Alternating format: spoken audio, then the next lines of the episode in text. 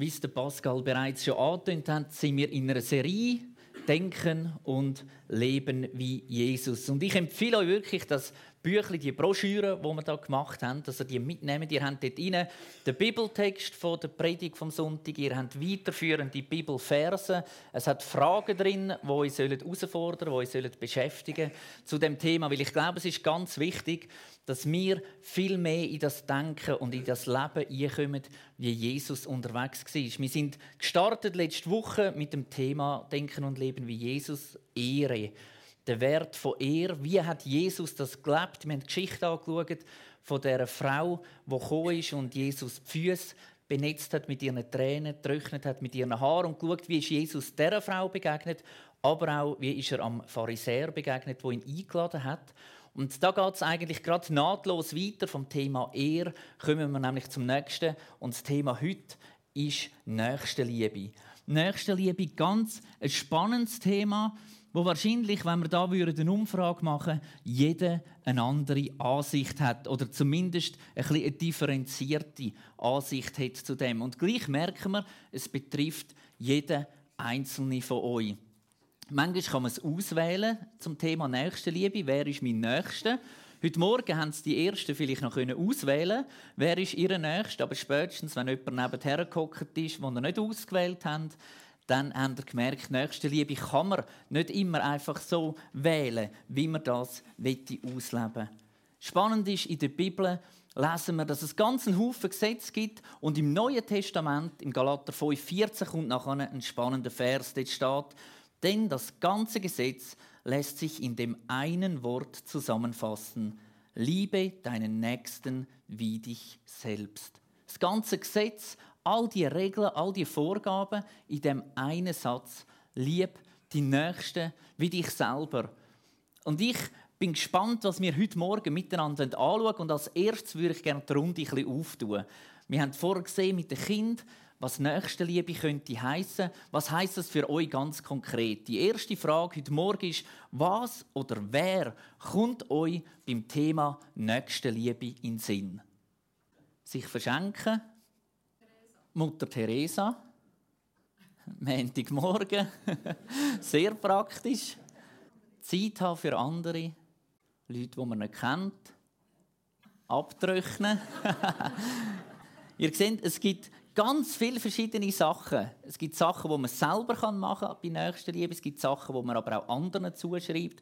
Es gibt Personen in der Geschichte der Menschheit, wo ganz extrem jetzt Mutter Teresa raussticht, was es bedeutet, wenn man ein Leben lebt in Nächstenliebe. Und das wollen wir heute mal miteinander anschauen. Es heißt, das ganze Gesetz lässt sich in dem einen Satz zusammenfassen. Und wenn das so ist, müssen wir doch irgendwo in der Bibel eine Geschichte finden, wo man das bei Jesus sieht oder wo man hört von Jesus, wie denn das zu verstehen ist. Und da schauen wir heute zusammen die Geschichte an vom barmherzigen Samariter im Lukas 10, 25 bis 37. Ich lese euch die Geschichte mal vor. Ein Mann, der sich im Gesetz Mose besonders gut auskannte, stand eines Tages auf, vielleicht am Montagmorgen, um Jesus mit folgender Frage auf die Probe zu stellen. Meister, was muss ich tun, um das ewige Leben zu bekommen? Jesus erwiderte, was steht darüber im Gesetz Mose? Was liest du dort? Der Mann antwortete, du sollst den Herrn, deinen Gott, von ganzem Herzen, von ganzer Seele, mit deiner ganzen Kraft und all deinen Gedanken lieben. Und liebe deinen Nächsten wie dich selbst. Richtig, bestätigte Jesus. Tu das und du wirst leben. Der Mann wollte sich rechtfertigen, deshalb fragte er Jesus, und wer ist mein Nächster? Jesus antwortete, ein Mann befand sich auf der Straße von Jerusalem nach Jericho, als er von Räubern überfallen wurde. Sie raubten ihm seine Kleider und sein Geld, verprügelten ihn und ließen ihn halbtot am Straßenrand liegen. Zufällig kam ein jüdischer Priester vorbei, doch als er den Mann dort liegen sah, wechselte er auf die andere Straßenseite und ging vorüber. Dann kam ein Tempeldiener und sah ihn ebenfalls dort liegen, doch auch er ging auf der anderen Straßenseite vorüber. Schließlich näherte sich ein Samariter. Als er den Mann sah, empfand er tiefes Mitleid mit ihm. Er kniete sich neben ihn, behandelte seine Wunden mit Öl und Wein und verband sie. Dann hob er den Mann auf seinen eigenen Esel und brachte ihn zu einem Gasthaus, wo er ihn versorgte. Am nächsten Tag gab er dem Wirt zwei Denare und bat ihn, gut für den Mann zu sorgen. Sollte das Geld nicht ausreichen, sagte er, dann werde ich dir den Rest bezahlen, wenn ich das nächste Mal herkomme. Wer von den dreien war nun deiner Meinung nach der Nächste für den Mann, der von Räubern überfallen wurde? fragte Jesus. Der Mann erwiderte, der, der Mitleid hatte und ihm half. Jesus antwortete, ja, nun geh und mach es genauso. Soweit die Geschichte, die sich zugetragen hat, die Geschichte, die sich abgespielt hat.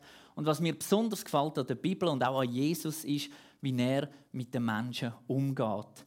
Jesus hat immer wieder ganz klare Worte gehabt zu denen, die gemeint haben, sie wissen, wie es läuft. Und vielleicht denken wir jetzt, ja, das sind die Pharisäer gewesen. Aber schauen wir mal unser eigenes Leben an. Wie oft meinen wir, dass wir wissen, wie es läuft? Wie oft meinen wir, dass wir, gerade Christen, die sind vielleicht, die wissen, was man sollte und was man nicht machen sollte.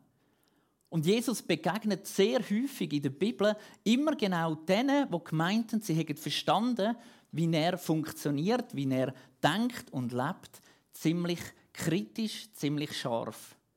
Bei den Sündern hingegen sehen wir, dort ist er immer gnädig. Er begegnet ihnen schon mit das ist richtig und das ist falsch, aber gnädig. Und bei denen, die meinen, sie hätten es, dort leitet er immer noch einen Zahn zu. Immer noch ein bisschen schärfer, ein bisschen kritischer. Und vielleicht ist es heute Morgen dran, dass Jesus kommt, dass der Heilige Geist kommt und sagt, hey, du, was du meinst, du weißt, wie es läuft. Lass dir mal die Geschichte an. Sie fängt an im Vers 25 bis 28.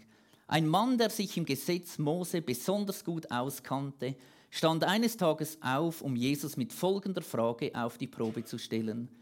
Meister, was muss ich tun, um das ewige Leben zu bekommen? Jesus erwiderte, was steht darüber im Gesetz Mose? Was liest du dort?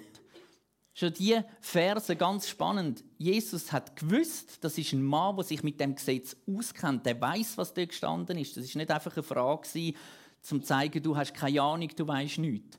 Sondern er holt den Mann dort ab, wo er sich sicher fühlt, dort, wo er sich auskennt, mit den Sachen, wo er vertraut ist. Und er fragt ihn und sagt, hey, was steht dort drin? Und ich kann mir vorstellen, dass der Mann schon ein bisschen verwirrt war und dachte, wieso fragt er mich, was dort drin steht, wenn er doch weiß, dass ich eigentlich der bin, der das alles auswendig weiß. Wieso sagt er mir nicht etwas anderes? Nein, Jesus knüpft dort an, wo er weiß, da ist etwas Vertrautes vorhanden. Und ich glaube, so funktioniert Jesus auch bei uns in unserem Leben. Er knüpft nicht irgendwo an, wo wir zuerst irgendeine Stufe erreichen müssen, dass wir überhaupt verstehen, was er von uns will, sondern er kommt in dein Leben und er setzt dort an, in dem Bereich, wo du vertraut bist, wo du dich auskennst. Der Mann antwortete, du sollst den Herrn, deinen Gott, von ganzem Herzen, von ganzer Seele, mit deiner ganzen Kraft und all deinen Gedanken lieben und liebe deinen Nächsten wie dich selbst. Richtig bestätigte Jesus, tu das und du wirst leben.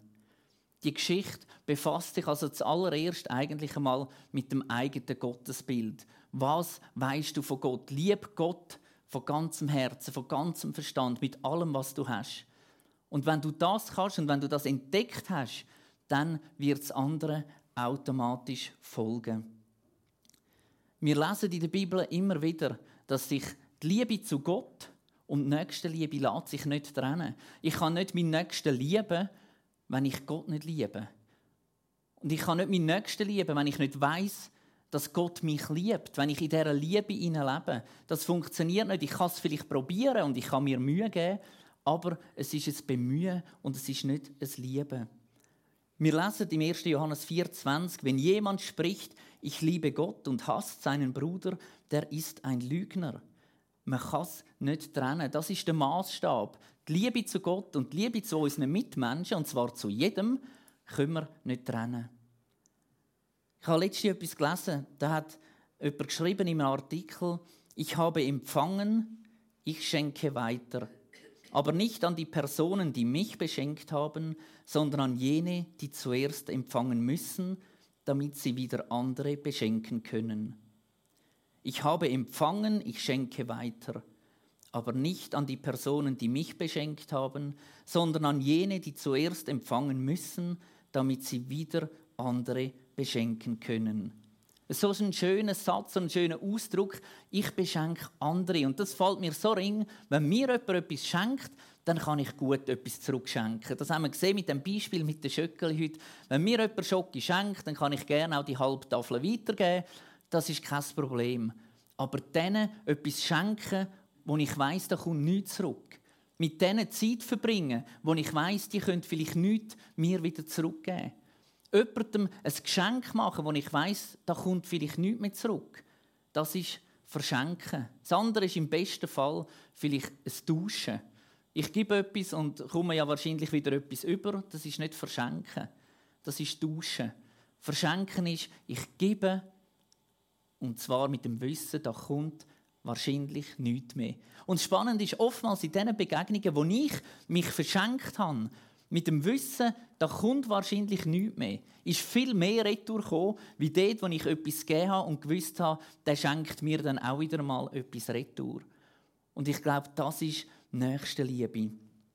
Jesus holt ihn dort ab, sagt, was steht im Gesetz, er erklärt es ihm, dann sagt er, das ist genau das, mach's, tu es so. Und dann passiert etwas ganz Spannendes. Und ich glaube, das passiert in unserem Leben auch immer wieder. Wir bitten Jesus um, um irgendein Reden, um ein Zeichen, was wir machen sollen. Jesus sagt dann, tu es. Und dann kommt Vers 29. Der Mann wollte sich rechtfertigen, deshalb fragte er Jesus, und wer ist mein Nächster? Das ist genau das Problem da. Der Mann, der will nicht handeln. Das ist nicht Aktion, das ist Diskussion. Er will anfangen umstürmen. Wer ist denn der Nächste? Lass uns das mal neuer definieren und so weiter. Und Jesus hat eigentlich vorher schon gesagt, was er machen soll. Er hat sogar selber Jesus gesagt, was er machen soll. Jesus hat es bestätigt, aber er hat es gleich nicht machen und die Frage heute Morgen ist doch, wer hat Anspruch darauf, dass ich ihn beachte und dass ich ihm meine Zeit schenke? Wer hat denn das Recht überhaupt, dass ich ihn liebe? Nächste Liebe leben.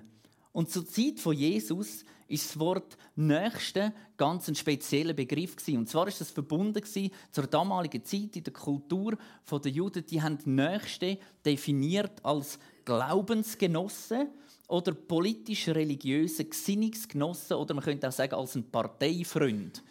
Also der Nächste ist eigentlich ein Freund oder einer, der mindestens gleich denkt. Sie haben sogar die Satzungen so ausgelegt, dass sie gesagt haben, im Gebot von der Nächstenliebe, das gilt ausschließlich unter den Israeliten. Also alle, die fremd sind, die fallen schon gar nicht in die Kategorien. Die können gar nicht Nächste sein, sondern das sind nur die eigenen, die persönlichen Freunde. Es ist noch weiter gegangen. Nichtjuden sind eigentlich verachtet und gehasst. Sie gehören nicht in den Kreis von Nächstenliebe.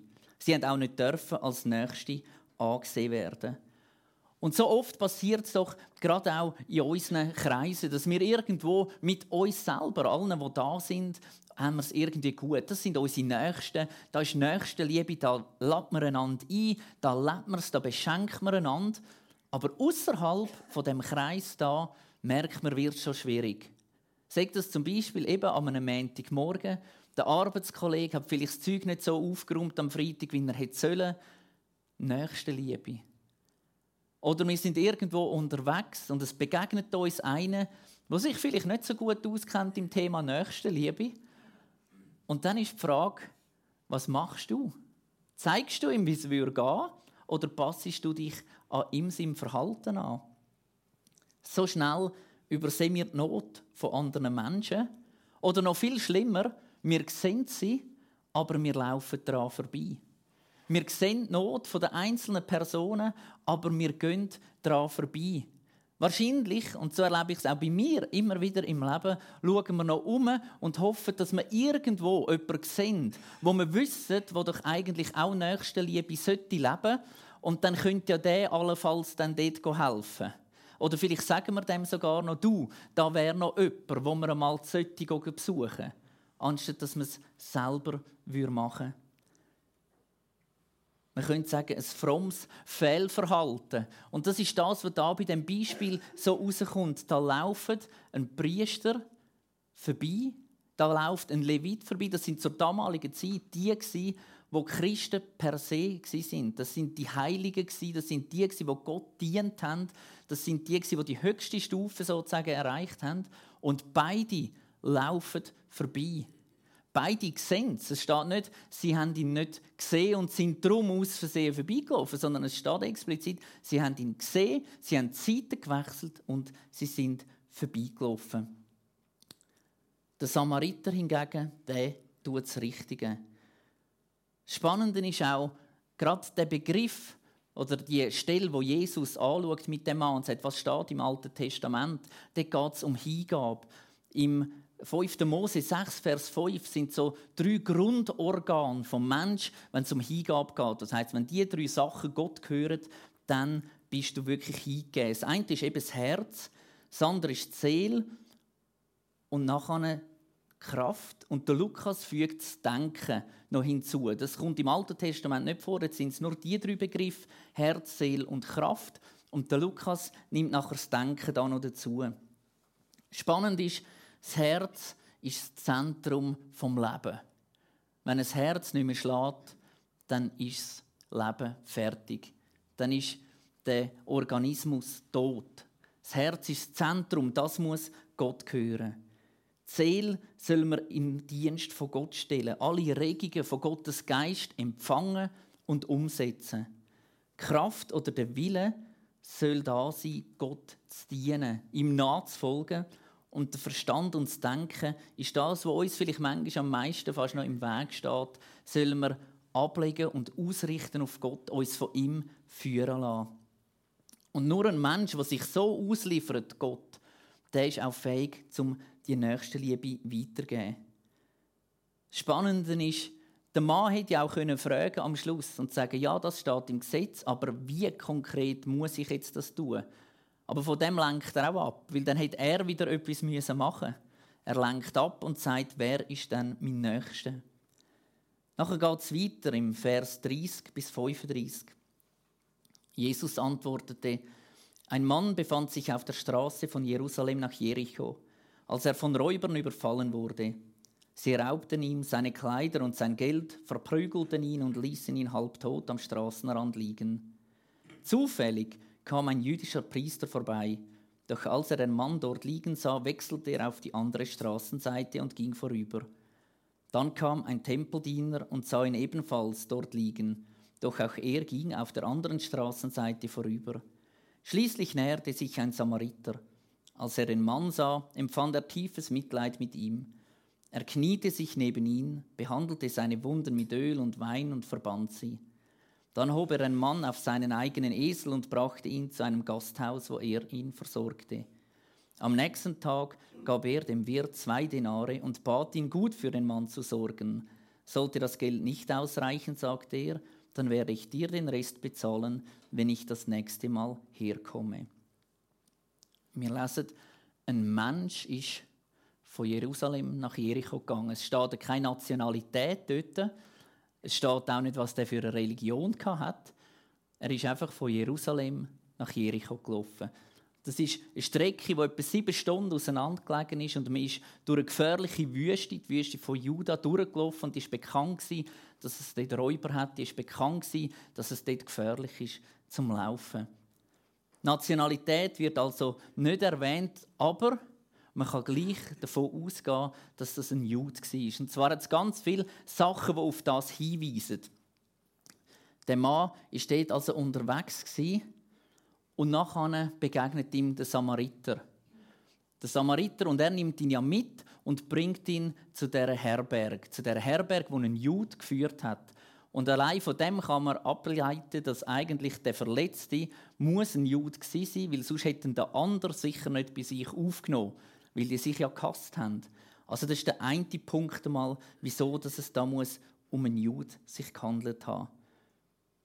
Das Unerwartete, das eintrifft für den Mann, der dort zusammengeschlagen am Boden liegt, ich stelle euch das vor, es ist heiß, die Sonne brennt, du liegst dort halb tot, du blühtest, du bist verletzt. und eigentlich kommt da niemand durch um diese Zeit. Das ist viel zu gefährlich. Und du lupfst den Kopf, weil du hörst, da kommt jemand zu laufen. Und du siehst weit, weit weg, es kommt ein Priester. Ja, das ist ja wie ein Sechser im Lotto. Viel schlimmer wäre es gewesen, da käme nochmal ein Räuber oder da käme irgend sonst einer, der nichts hat, aber es kommt ein Priester und dem seine Aufgabe ist es doch, die Liebe von Gott weiterzugeben. Und er lupft seinen Kopf aus dem Staub raus, versucht vielleicht noch Hilfe zu rufen und er sieht, wie der Mann die Seite wechselt, wie er auf die andere Seite übergeht und an ihm vorbeiläuft. Er legt seinen Kopf wieder müde in den Dreck und denkt, das ist es gewesen, es ist vorbei, Ende. Es ist schon Zufall gewesen, dass der gekommen wäre. Und er hört wieder, da kommt jemand. Und er schaut wieder und er sieht, ja, Gott sei Dank, es ist ein Levit, einer, der im Tempel dient, einer, der für die Menschen da ist, einer, der durch Nächstenliebe lebt. Und er schaut und er sieht wieder, wie der die Strassenseite wechselt und an ihm vorbeiläuft und ihn nicht beachtet. Wie unbarmherzig, wie hart muss das sein für den Mann, der dort war. Und ganz wichtig wieder an dieser Geschichte, das sind nicht solche, die nicht Christen waren. Das sind nicht solche, die Jesus nicht kennt haben. Die zwei Männer sind solche, die von sich behauptet haben, dass sie mit Jesus unterwegs sind, die von sich behauptet haben, dass sie sich im Glauben auskennen und das leben, alle Gesetze einhalten, so wie das vorgegeben ist. Und meine Frage an dich ist, hast du das auch schon mal erlebt? Dass dich jemand nicht beachtet hat? Oder vielleicht sogar die Strassenseite gewechselt hat? Oder vielleicht die provokative Frage, hast du das auch schon gemacht? Ganz ehrlich, Hand aufs Herz. Ja, ich habe es auch schon gemacht. Ich bin auch schon ausgewichen, weil es eine Situation war, wo ich gemerkt habe, ich sollte da helfen, aber ich kann nicht wählen, aus welchem Grund auch immer. Oft ist uns Zeit im Weg. Oft, wenn wir uns nachher nicht auf einen mühsamen Prozess einlassen. Oft geht es um unser Leben und da haben wir wohl schon genug Probleme, als dass wir auch noch bei anderen helfen sollten. Ja, ich habe auch schon Zeiten gewechselt. Jesus gibt keine konkreten Gründe, wieso dass die Zeiten gewechselt haben. Aber auch da gibt es Sachen, wenn man den Text liest, wenn man sich mit der Geschichte befasst zur damaligen Zeit, wo man kann ableiten kann, wieso dass das wahrscheinlich so war. Zum einen beim Pharisäer und beim Levit. Die haben das ganz gut auch können abtun als Gericht von Gott. Und wie oft passiert das bei uns auch ganz schnell? Das ist selber die Schuld. Das ist jetzt die Strafe von Gott. Wir sagen es ja auch. Wir drücken das manchmal sogar aus, dass wir sagen, Gott straft sofort. Straft Gott sofort? Ist das seine Aufgabe? Das ist eine Begründung von diesen zwei. Es ist ein Gerichtsurteil über den Mensch von Gott und darum hilfe ich nicht, sonst würde ich ja gegen Gottes Willen handeln, wenn ich dem Verletzten da helfen würde. Außerdem ist es noch weitergegangen, wenn ich jetzt den Mann in die Arme nehme und pflege den und der stirbt, habe ich als derjenige, der ihn berührt hat, zwei Probleme. Das eine Problem ist, ich bin unrein geworden und das haben die ja unter keinem Umstand willen. Und das zweite Problem war, ich bin verantwortlich gemacht worden, dass der auch beerdigt wird. Das heißt, ich habe gerade ganz einen Haufen mehr Probleme, wenn ich den nur schon anlange, wie wenn ich einfach weit rundherum laufe. Und etwas vom Besten, finde ich, ist, es gibt so eine rabbinische Frage, wo die immer gern wieder diskutiert haben, und zwar zum Thema Nächstenliebe. Wer ist mein Nächster? Und ihre Ansicht ist die dass dann, wenn es doch um Leben und Tod geht, und das ist ja in dem Fall da hat es Räuber die überfallen haben, die abgeschlagen haben, wenn es um Leben und Tod geht, dann bin ich selber mir doch der Nächste, weil es geht ja um Leben und Tod. Und dann kann ich doch nicht jemandem helfen, der ist ja dann gar nicht so nah, wie ich mir selber bin. Und das ist die Auslegung, die sie hatten, wo sie gesagt haben, wenn es um Leben und Tod geht, wenn es Herd auf Herd geht, bin ich mir selber der Nächste in erster Linie und muss für mich schauen. Das ist die geistige Elite zur damaligen Zeit. Und vielleicht manchmal geht es uns heute ganz ähnlich. Jesus zeigt das schonungslos auf. Menschen mit geistlichem Status haben meistens, oder nicht meistens, aber oft auch einen Hang zum Sachen diskutieren auf einer theologischen Ebene. Und vor lauter Diskutieren, wie der Pharisäer, vergessen wir das Handeln. Vergessen wir, dass wir doch eigentlich geschaffen sind zum Anpacken. In dieser Geschichte, der Samariter ist der schlimmste Feind überhaupt vom Jud.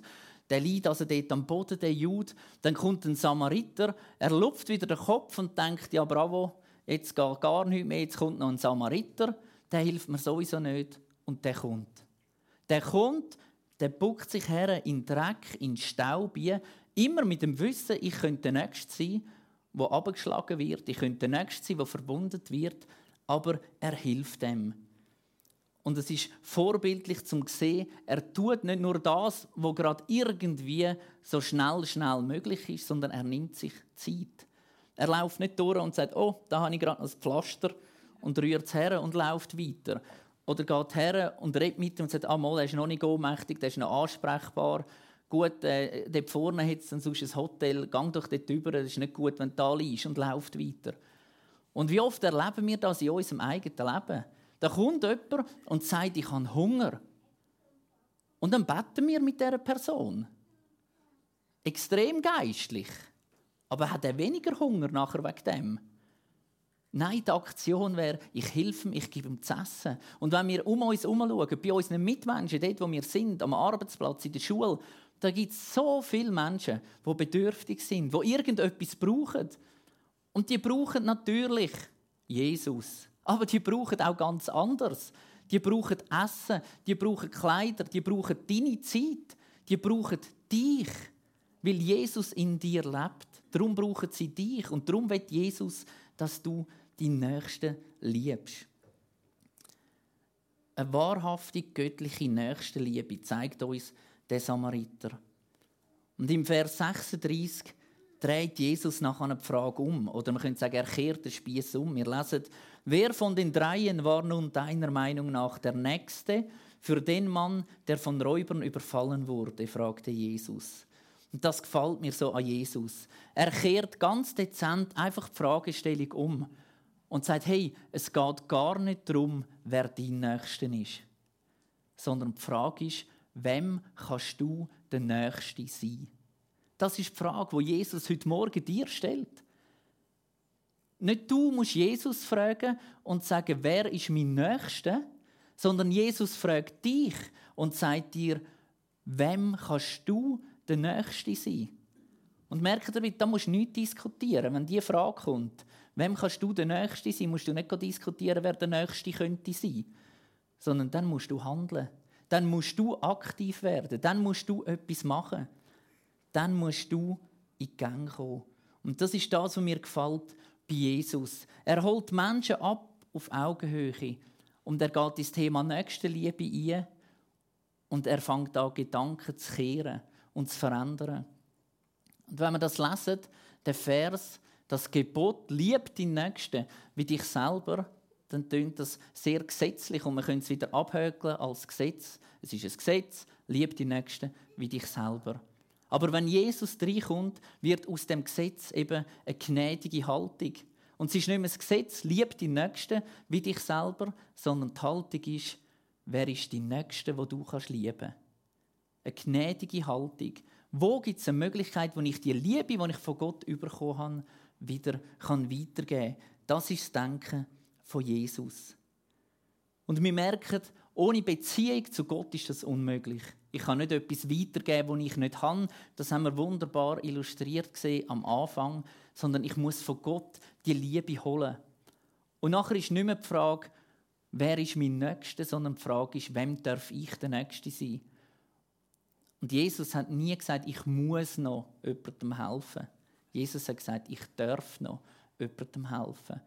Und ich glaube, wenn wir das mitnehmen in unser Leben, dass es nicht darum geht, dass wir ein Gesetz erfüllen müssen, sondern dass es etwas ist, was wir Gnade von Jesus weitergeben dürfen, dann ist das die Geschichte, die uns dazu ermutigen will. Nächste Liebe liebt den Brüder, liebt den Feind, zeigt Respekt gegenüber Autoritäten. Und genau wie am letzten Sonntag beim Thema Ehr geht es bei der nächsten Liebe nicht um mich. Bei der Ehe ist das Gleiche. Es geht nicht darum, dass ich gross rauskomme. Es geht darum, dass Jesus gross rauskommt. Bei der nächsten Liebe ist das Gleiche. Es geht nicht darum, dass ich möglichst gut dastehe, weil ich wahnsinnig viel Liebe verteile und allen anderen hilf. Sondern es geht darum, dass Jesus gross rauskommt in dem hinein. Die Frage ist also nicht, wer ist mein Nächster, sondern wem kann ich der Nächste sein? Und in dem hinein zählen nicht die grossen Taten, sondern in dem hinein zählt die Nähe. Es geht nicht um grosse Taten, die wir machen müssen, um zu zeigen, wie wir den Nächsten lieben, sondern es geht um die Nähe, die wir überhaupt zulassen müssen. Abschließend kann man sagen, Jesus hat zu denen gegeben, die sonst keinen heben. Jesus hat zu denen gegeben, die sonst niemand hebt. Und das ist die Aufgabe. Amen.